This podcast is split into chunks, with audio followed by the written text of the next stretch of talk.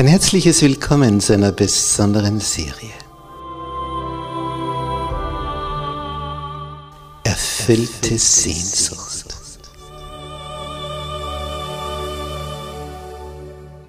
Die Welt der Bibel.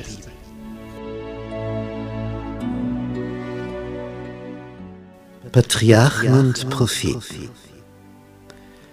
Wie alles begann.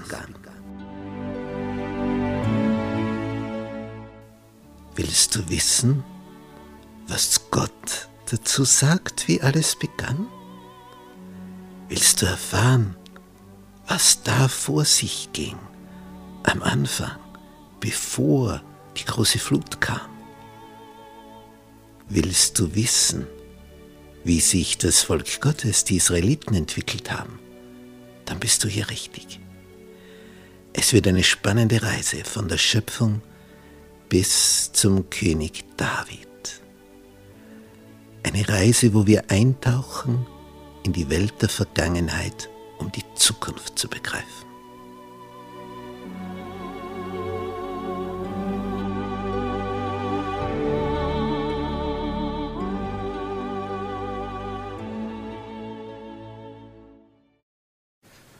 Gnade sei mit euch und Friede von Gott unserem Vater und dem Herrn Jesus Christus.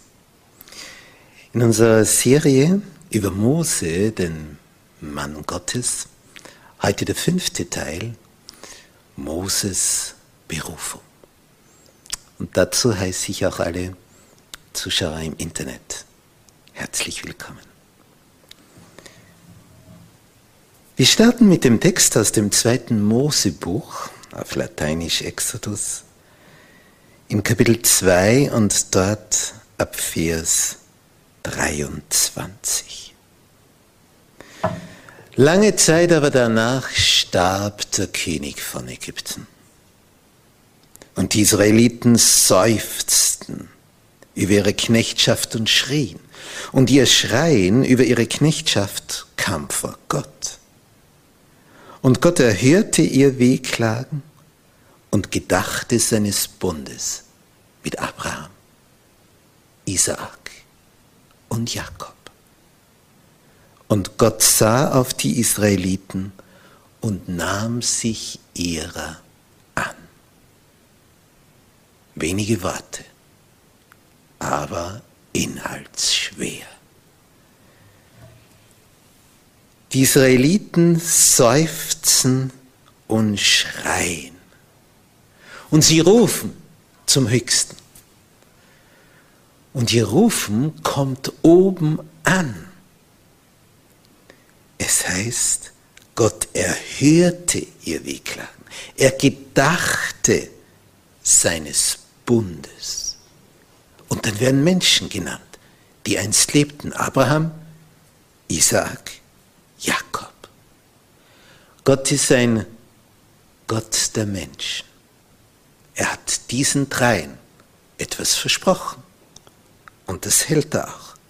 Gott sah auf die Israeliten und nahm sich ihrer an. Das ist so wohltuend und bis heute ist das so. Der Herr nimmt sich seines Volkes an. Er hört auf ihr Schreien.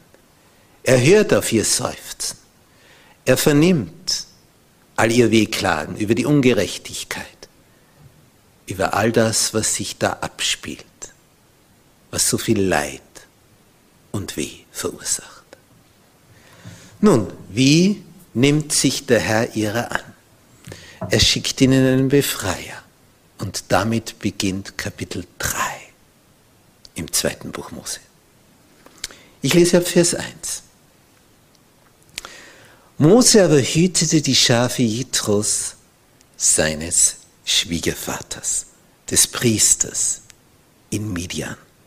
Und er trieb die Schafe über die Steppe hinaus und kam an den Berg Gottes, den Horeb. Mose aber hütete die Schafe Jitros, seines Schwiegervaters. Mose ist mittlerweile 80 Jahre alt geworden. Mit 40 Jahren dachte er, voller Manneskraft, jetzt ist die Zeit gekommen. Jetzt werde ich die Israeliten aus Ägypten befreien. Ich als Adoptivsohn der Tochter des Pharao, als Enkel des Pharao, als Kronprinz.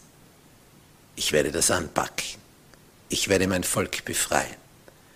Und als er den Ägypter erschlug, dachte er, meine Stärke, meine Kraft, meine Idee, mein Durchsetzungswille, all das wird den Erfolg herbeiführen. Nun, wie war es in Wirklichkeit? Alles, alles ging schief. Absolut alles. Gerade sein nacktes Leben konnte er noch retten. Und kam in die Wüste und fand Unterschlupf bei diesem Priester. Und jetzt ist er 40 Jahre bei dieser Familie, bei dieser Priesterfamilie in der Wüste. Und was steht da nach 40 Jahren Arbeit? Mose aber hütete die Schafe Jethros, seines Schwiegervaters. 40 Jahre. Das ist in etwa bei uns in Österreich die Zeit, die man arbeiten muss, um dann eine Pension, eine Rente zu bekommen. Mindestmaß, mindestens 40 Jahre. Jetzt hat der hier 40 Jahre gearbeitet. Und was hat er dafür? Er hütet die Schafe. Von wem? Wessen Schafe hütet er? Die Schafe seines Schwiegervaters. Und was hat er selber? Nichts. 40 Jahre gearbeitet und was besitzt er? Nichts besitzt er. Er hütet die Schafe seines Schwiegervaters. Mit nichts ist er gekommen, 40 Jahre gearbeitet, besitzt nichts. Er hat Unterschlupf. Er darf bei dieser Familie, in dieser Sippe mit dabei sein. Ein Zelt hat er mit seiner Familie. Und er darf die Herden seines Schwiegervaters hüten. Das ist Abstieg vom Kronprinzen da sein in Ägypten. Pharao zu werden über Ägypten, das damals mächtigste Reich auf diesem Planeten. Und dann hütest du 40 Jahre die Herden, die Schafe deines Schwiegervaters. Solch eine Situation, die lehrt Demut, tiefe Demut.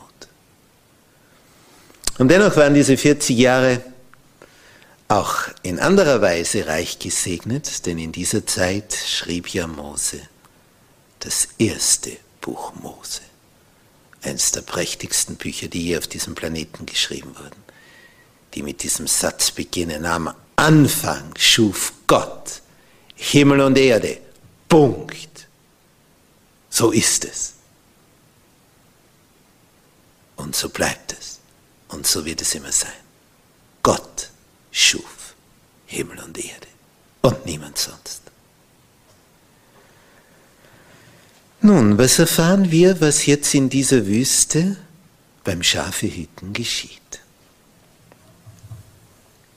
Mose sieht einen Dornbusch, der entflammt. In der Hitze der Wüste mitunter etwas, was schon geschehen kann. Selbstentzündung vielleicht? Und er beobachtet, wie dieser Dornbusch brennt und er brennt und brennt und brennt und brennt, bis Mose merkt, etwas stimmt hier nicht. Dieser Busch müsste doch schon längst, schon längst verbrannt sein. Was gibt diesem Busch diesem Feuer in diesem Busch, die Nahrung. Nun, er sah, dass der Busch im Feuer brannte, heißt es in Vers 2, und doch nicht verzehrt wurde. Da sprach er, ich will hingehen und die wundersame Erscheinung besehen, warum der Busch nicht verbrennt. Und kaum kommt er in die Nähe, hört er seinen Namen. Mose, Mose, Mose erschrickt, schaut sich um, er sieht niemand, er ist allein mit seinen Schafen in dieser Wüste. Und dann beginnt er zu begreifen, die Stimme, die kommt aus dem Busch, aus dem Feuer. Zieh deine Schuhe von deinen Füßen. Tritt nicht herzu, denn der Ort, der Boden, auf dem du stehst, ist heiliges Land. Aus dieser Begebenheit heraus, das wurde in den Koran auch aufgenommen, diese Handlung, ziehen die Mohammedaner aufgrund der Vorschriften im Koran ihre Schuhe aus, wenn sie in eine Moschee gehen und knien sich auf dem Teppich nieder. Weil es auch hier heißt, zieh deine Schuhe von deinen Füßen.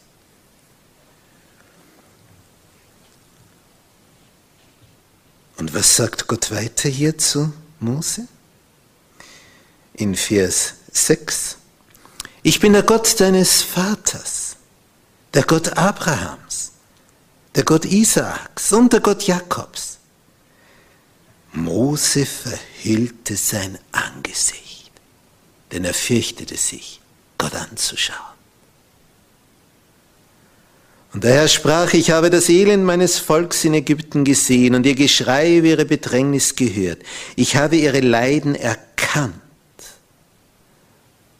Und ich bin herniedergefahren, dass ich sie errette aus der Ägypterhand und sie herausführe aus diesem Lande in ein gutes und weites Land.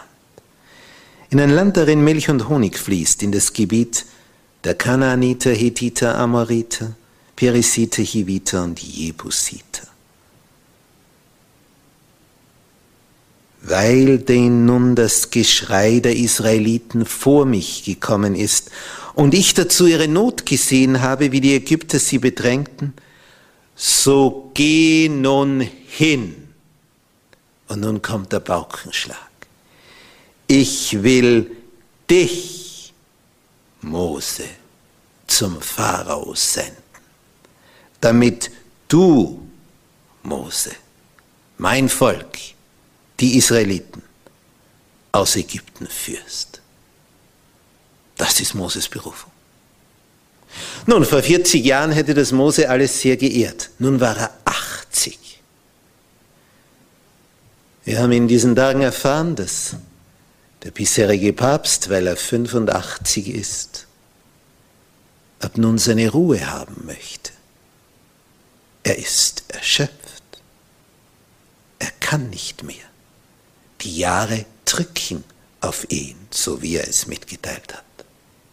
Darum tritt er freiwillig aus, seinen, aus seinem hohen Amt zurück. Mose ist jetzt 80, wo es erst richtig losgeht. Was ist die Antwort des Mose? Wer bin ich? Wer bin ich? Ein Schafhirte, ein Nichts auf diesem Planeten. Wer bin ich, dass ich zum Pharao gehe und führe die Israeliten aus Ägypten? Wer bin ich? Was habe ich für eine Macht? Was habe ich für eine Armee hinter mir? Nichts. Ich bin ein armseliger Wicht, ein alter Mann. Und jetzt kommt Gottes Antwort.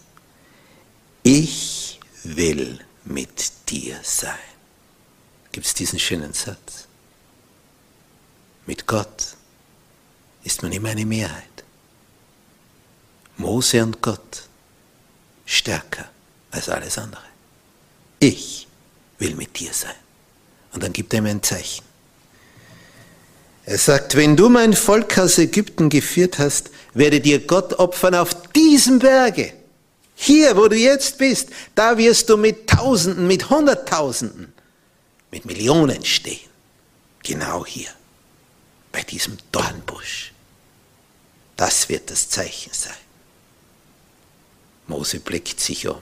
Nur die Schäfchen sind da, die er jetzt hütet. Und dann wird ein Volk hüten, das ganze Volk Israel. Unvorstellbar, dieser Gedanke. Nun, das erste war, dass er sagt, wer bin ich? Und jetzt sagt Mose, siehe, wenn ich zu den Israeliten komme und spreche zu ihnen, der Gott eurer Väter hat mich zu euch gesandt, und sie mir sagen werden, aha, und wie ist sein Name, was soll ich ihnen dann sagen? Und dann kommen diese Worte. Yahweh. Dass man übersetzen kann, ich bin, der ich bin. Oder ich war, der ich war. Oder ich werde sein, der ich sein werde. Es heißt einfach, ich bin, der ich bin. Ich bin der immer Seiende, der immer da ist, der schon immer da war, jetzt ist und immer sein wird. Ich bin bin Dauerexistenz. Einfach immer da. Das ist mein Name. Ich bin der ewig Seiende. Dann sagt der Herr weiter, geh hin, in Vers 16, versammle die Ältesten von Israel und sprich zu ihnen, der Herr, der Gott eurer Väter ist mir erschienen, der Gott Abrahams, der Gott Isaaks, der Gott Jakobs. Und hat gesagt, ich habe mich euer angenommen und gesehen, was euch in Ägypten widerfahren ist. Und ich habe gesagt, ich will euch aus dem Elend Ägyptens führen, in das Land, darin Milch und Honig fließt. Und sie werden auf dich hören. Danach sollst du mit den Ältesten Israels hineingehen zum König von Ägypten und zu ihm sagen, der Herr, der Gott der Hebräer, ist uns erschienen. So lass uns nun gehen, drei Tage reisen weit in die Wüste, dass wir opfern dem Herrn, unserem Gott. Und dann fügt ihm hinzu, aber der Pharao wird euch nicht so schnell ziehen lassen. Sei nicht enttäuscht, nicht mutlos, Lasst den Kopf nicht hängen, das muss so geschehen. Er wird euch schließlich ziehen lassen, aber erst nach viel Widerstand. Er muss es begreifen, wer der Herr des Himmels und der Erde ist, dieser Pharao. Denn er ist stolz, weil er so mächtig ist. Nun, Mose hört sich das alles an und dann sagt er, Kapitel 4, die nächste Entgegnung. Mose hat Befürchtungen über Befürchtungen, er sieht Schwierigkeiten über Schwierigkeiten, Widerstände über Widerstände, Hindernisse über Hindernisse. Er merkt, das Ganze kann und wird nicht funktionieren. Unmöglich. Und jetzt sagt er in Kapitel 4, Vers 1, siehe, sie werden mir nicht glauben, sie werden nicht auf mich hören, sondern sie werden sagen, der Herr ist dir nicht erschienen. Ich habe hier keine Zeugen. Jetzt bin ich mit dir hier allein am Dornbusch. Wenn ich dann dort sage, du bist mir erschienen, werden sie sagen, ja wahrscheinlich. Der Herr sprach zu ihm, Mose, was hast du da in deiner Hand? Einen Stab, wirf ihn auf die Erde. Und er warf ihn auf die Erde. Da ward er zur Schlange und Mose floh vor ihr. Vers 4. Der Herr sprach zu ihm, strecke deine Hand aus, erhasche sie beim Schwanz. Da streckte er seine Hand aus und ergriff sie, und sie ward wieder zum Stab in seiner Hand. Ein Wunder. Ein Stückchen, ein Stab wird zu einer lebendigen Schlange. Und wenn du sie wieder packst am Schwanz, den Mut musst du erst mal haben, dann wird sie wieder zum Stab. Der Herr sprach weiter zu ihm, Vers 6, stecke deine Hand in den Bausch deines Gewandes. Und er steckte sie hinein. Und als er sie wieder herauszog, siehe, da war sie aussätzig, wie Schnee. Aussätzig. Und er sprach, tu sie wieder in den Bausch deines Gewandes. Und er tat sie wieder hinein. Und als er sie herauszog, siehe, da war sie wieder wie sein anderes Fleisch. Zwei Wunder, zwei Zeichen.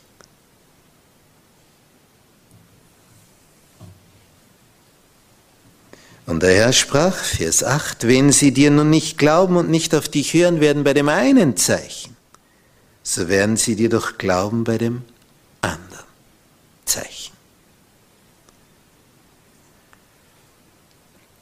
Nun, Mose, was hast du nun noch auf dem Herzen? Könnte man fragen. Vers 10 in Kapitel 4. Nächste Entgegnung des Mose.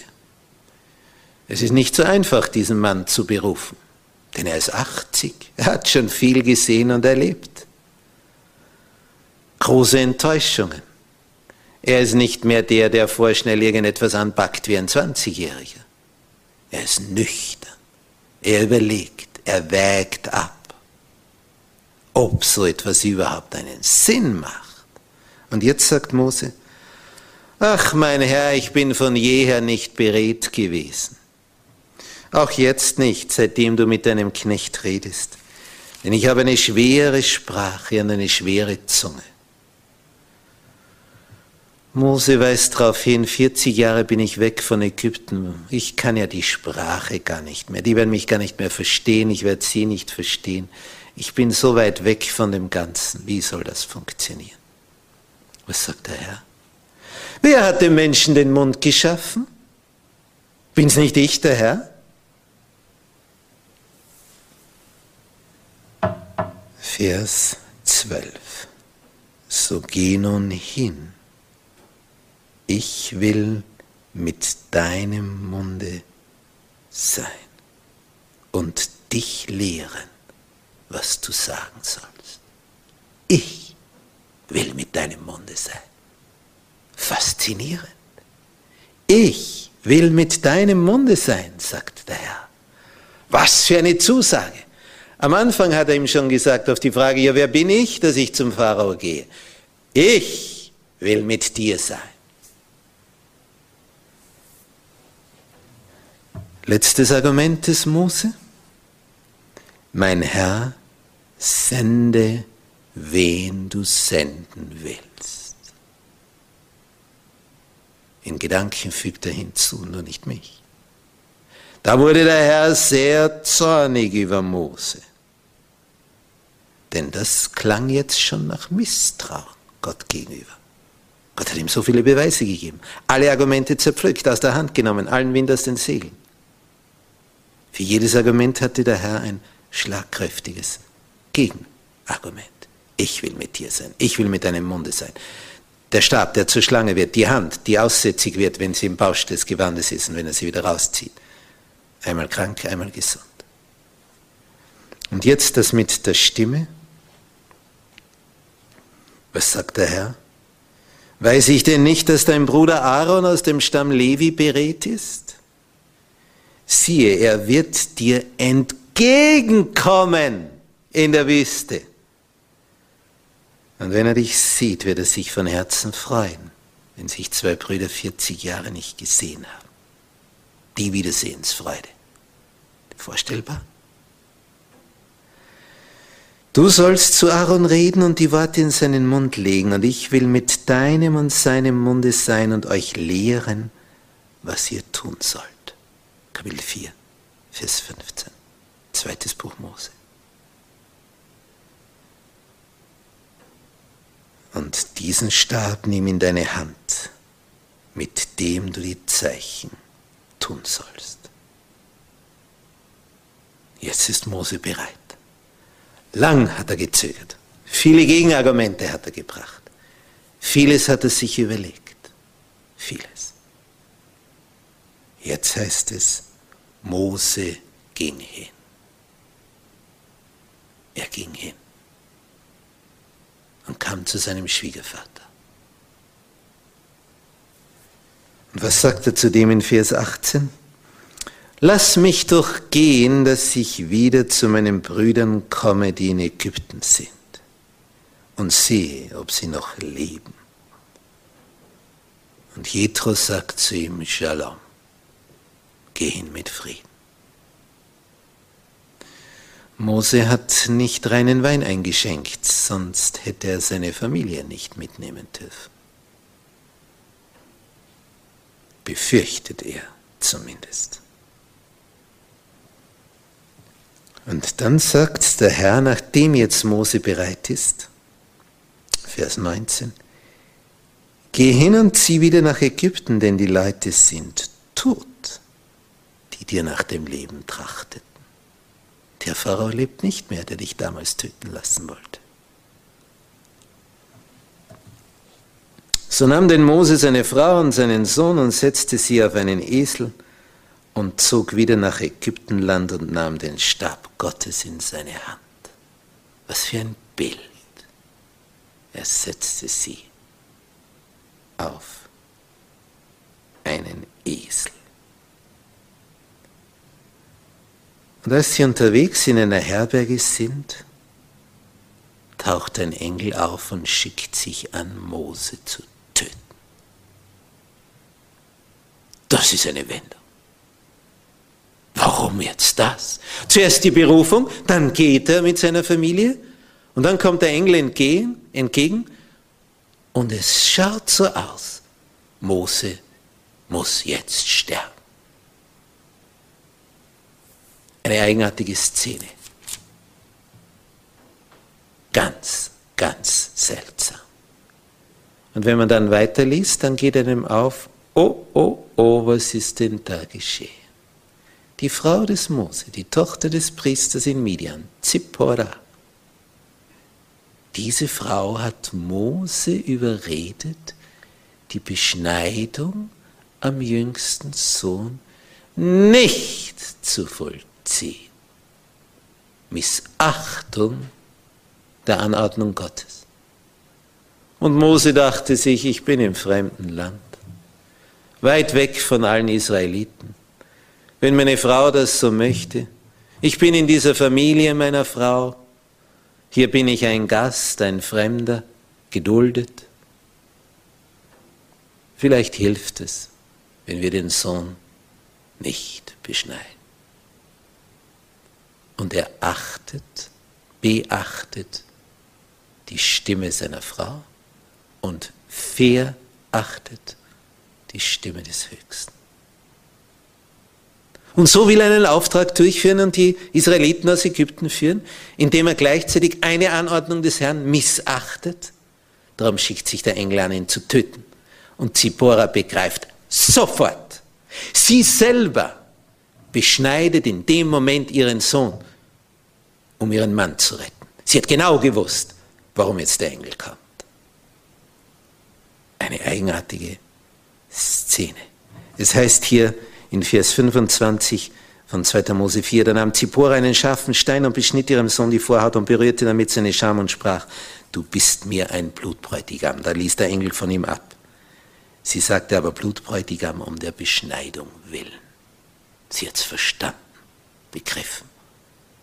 Eine Missachtung der Anordnung Gottes. Und jetzt wurde Mose die Geschichte aber so heiß, dass er seine Frau, seine Familie zurückgeschickt hat. Er ging allein weiter. Es war ihm zu gefährlich geworden.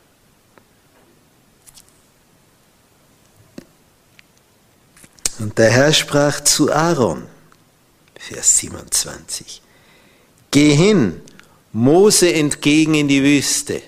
Nun, das war ein Satz. Dabei brauchte es nicht viel der Überredungskunst.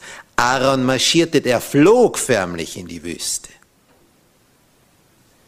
Und er ging hin und begegnete Mose am Berge Gottes und küsste ihn. Die zwei Brüder, nach 40 Jahren vereint, ein Bild. Was für ein Bild. Zusammenführer. Familienzusammenführer. Sie hatten sich einiges zu erzählen. Mose noch mehr. Es heißt hier in Vers 28, und Mose tat Aaron kund alle Worte des Herrn, der ihn gesandt hatte, und alle Zeichen, die er ihm befohlen hatte. Und dann gehen sie miteinander zurück nach Ägypten. Mit welchem Gefühl muss Mose dort angekommen sein, bei seinem Volk? als er all das sieht, was er 40 Jahre als Kulisse um sich hatte. Er sieht wieder die Pyramiden, die Bauten, die die Israeliten gebaut hatten. All die Pracht, die Verschwendung, die Macht, den Reichtum. Und sie gingen hin und versammelten alle Ältesten der Israeliten, heißt es in Vers 29. Und Aaron sagte alle Worte, die der Herr mit Mose geredet hatte, und Mose tat die Zeichen vor dem Volk. Stab, Hand, die aussätzig wird. Stab, der zur Schlange wird. Und Vers 31. Das Volk glaubte. Und als sie hörten, dass der Herr sich der Israeliten angenommen und ihr Elend angesehen habe, neigten sie sich und beteten an. Die erste Etappe war geschafft. Was sollte nun kommen? Es würde spannend werden.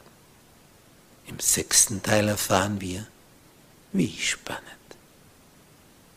Wohl uns, dass wir solch einen Gott haben, der uns beisteht, der sich unser annimmt, der hört und er hört und handelt.